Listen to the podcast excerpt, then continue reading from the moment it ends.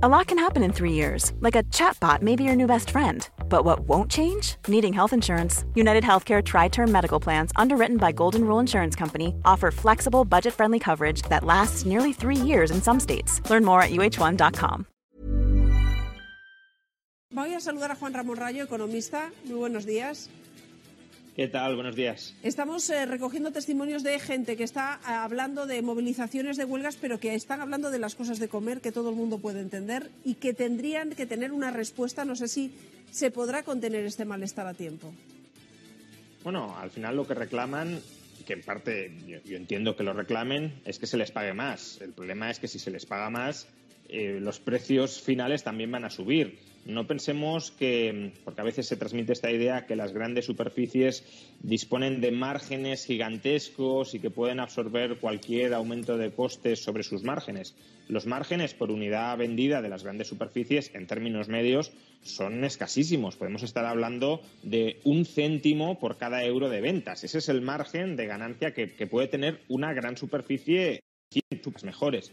Entonces, a poco que aumenten los costes, y estos son costes de los proveedores de las grandes superficies, pues las grandes superficies tendrán que trasladar esas subidas a mayores precios que pagan los consumidores.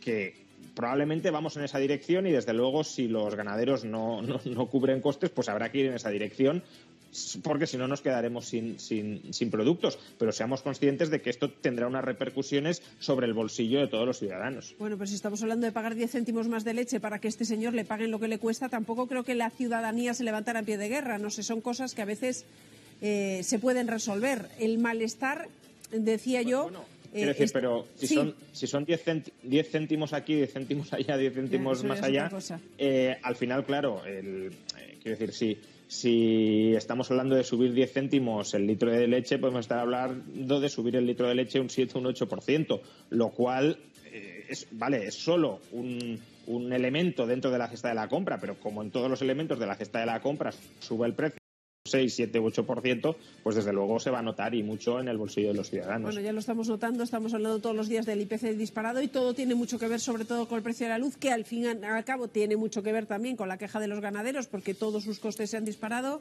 Bueno, pues ahí no tenemos buenas noticias. Eh, creo, Sara, que ya tenemos eh, el avance de lo que va a costar la luz mañana y me parece que volvemos a batir récord, ¿no? Volvemos a batir récord, María. Mañana vamos a tener el sábado con el precio de la luz más caro de la historia. Sube casi un 15% hasta los 239 euros con 53 céntimos el megavatio hora. Hoy estaba en 208 euros. Por lo tanto, sube y mucho. Mañana sábado disparado con el precio de la luz. Recordemos, solo dos días de lo que llevamos de diciembre ha estado por debajo de ese precio de la luz, la barrera de los 200 euros. Mañana 239,53 euros el megavatio hora. Pues volvemos a comentar con Juan Ramón Rayo esto, este detalle de, del precio ir cantando cada día. Al fin y al cabo, lo que nos demuestra es que eh, es que todo está interconectado y la luz es eh, una de las causas fundamentales de que estemos hablando de una, de una inflación disparada y de un frenazo también en, en la recuperación, ¿no? Porque eh, si a nosotros nos cuesta más, pues el, a una industria que tiene altos hornos que encender todo el día, eh, se le van los costes de las manos. Sí, ciertamente para las industrias electrointensivas esto está siendo eh, absolutamente desolador y devastador. Eh, aún así, también es cierto que, que, muchas de ellas tienen contratos de suministro a largo plazo y no tienen por qué verse afectadas por estas subidas de momento. Ahora, cuando se revisen esos contratos, si estos precios elevados eh, siguen eh, tan altos, pues desde luego se verán afectadas. Esto también conecta con, con, la situación en la que se encuentra la población española. Aunque efectivamente todos los días comentamos si ha subido o si ha bajado el precio del pool de la electricidad, hay que tener en cuenta que esto solo está afectando a la mitad de la población española, que es la mitad que tiene la tarifa regulada. La otra mitad que tiene la tarifa de mercado libre, que normalmente, habitualmente es una tarifa más cara que la regulada, ahora mismo eh, digamos que está en cierto modo cubierta frente a este eh, frente a este riesgo porque son contratos de suministro a largo plazo gente que no le afecta de forma inmediata porque su recibo no está vinculado al precio que paga que se paga en el mercado mayorista pero en algún momento tendrán que renovar ese contrato y a lo mejor en las condiciones no sé, claro, cambian totalmente, ¿no?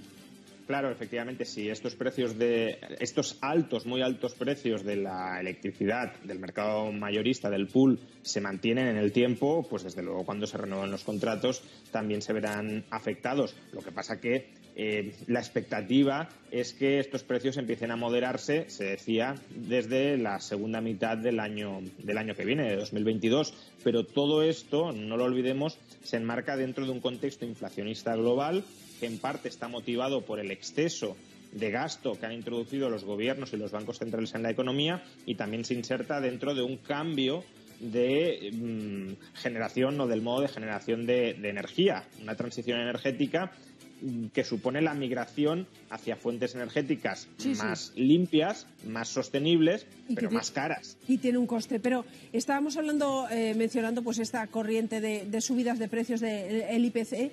Nos ha sorprendido esta semana Mercadona, que es una cadena de alimentación que es verdad que ha facturado, como todos, mucho en pandemia, que anuncia una subida similar, un 5% a sus empleados. El resto de las grandes superficies dice que se queda en el 0,5%. Eh, ¿Se puede o no puede? ¿Deberían las empresas que tienen beneficios aplicar una subida similar al IPC? Pues vuelvo a decir lo que, lo que comentaba antes. El margen de las grandes superficies es muy estrecho. Es verdad que Mercadona, al ser la, el supermercado, la cadena de supermercados más eficiente de España, con mucha diferencia, tiene más margen que el resto. El resto pueden estar ganando menos de un céntimo por cada, por cada euro de ventas que, que logran y por tanto es, cierto que Mercadona tiene algo más de margen, pero mm, digamos los beneficios de Mercadona con respecto al año 2020, en función del encarecimiento de los suministros, en función del encarecimiento de los carburantes, de los plásticos, de los cartones, pensemos que estos precios están subiendo al 20 y al 30% con respecto al año pasado y ahora, en función de este incremento salarial que ha anunciado, los beneficios de Mercadona pueden estar cayendo frente al año pasado un 30 o un 40%. Y estamos hablando de la cadena más eficiente de España. Por tanto, hasta cierto punto es lógico que, las demás se resistan a hacerlo. Pero puede que terminen haciéndolo en algún momento porque si la presión de sus trabajadores es tal que, que no les queda otro remedio que subirlo, pues puede que lo terminen haciendo. Pero si lo hacen, en gran medida, repetimos, se trasladará a los precios que pagamos todos cuando compramos en, los supermercados. La noticia económica Madrid, la más reciente, el titular eh, más importante tiene que ver con la rebaja de impuestos que se aprobaba ayer. Eh, Lorena. Bueno, pues sí, es que ya es toda una realidad porque la Asamblea de Madrid ha aprobado con la mayoría, con los votos de PP y de Vox, esa rebaja de medio punto del IRPF en todos los tramos. Desde el Gobierno regional asegura que esta es una medida histórica que van a notar todos los madrileños. Y es que para que nos hagamos una idea, por ejemplo, para un madrileño que gane de media unos 20.000 euros al año, esa rebaja la va a notar en unos 75 euros al año. Desde la oposición siguen manteniendo que esta es una medida que solo va a beneficiar a una parte muy pequeña de la población, a las rentas altas, frente al gobierno que dice que lo van a notar todos los madrileños, por cierto, que entra en vigor a partir del 1 de enero. Ahí están los dos argumentos a favor y en contra. Ya lo han escuchado, Juan Ramón. La oposición dice que, bueno que no se está aplicando una, una reducción justa, porque al final los que ganan más son los que más lo van a notar. Y el Gobierno de Madrid a favor de esta medida igual para todos y defendiendo. Es que esto hace que la economía se mueva más. ¿Cómo lo ves tú? Bueno, a ver, es, totalmente cierto que esta medida va a beneficiar en términos absolutos de manera más intensa las rentas más altas, básicamente porque las rentas muy bajas prácticamente ya no están pagando IRPF o no lo pagan y por tanto ahí hay poco margen para, para rebajar este impuesto. Em, ahora bien, la cuestión es, em, ¿es injusto que se bajen todos los tramos y por tanto que en función de lo que uno ingresa en el mercado termine pagando pues lo que le toca pagar en función de los nuevos tipos impositivos, bueno, se podría haber hecho una rebaja fiscal discriminatoria y se ha optado por una rebaja fiscal eh, equitativa o igualitaria en términos de, tipo impositivo, no en términos de base imponible, pero sí de tipo impositivo. No lo veo injusto eh, y, desde luego, eh, la repercusión económica sí es, sí es cierta. Es decir, si bajamos los tipos marginales a los trabajadores, incluyendo a los trabajadores más cualificados y a los que, por tanto, reciben un sueldo mayor, sabemos que eso tiende a estimular que esos trabajadores, como se les quita menos dinero, eh, tengan un mayor estímulo a trabajar durante más tiempo. Es decir, a generar más valor dentro de la economía. Y es especialmente importante que los trabajadores más cualificados, que reciben sueldos más altos, también tengan este estímulo adicional a generar más riqueza dentro de la economía eh, madrileña. Yo creo que atraer trabajadores cualificados, retener talento, no debe ser visto como una mala noticia.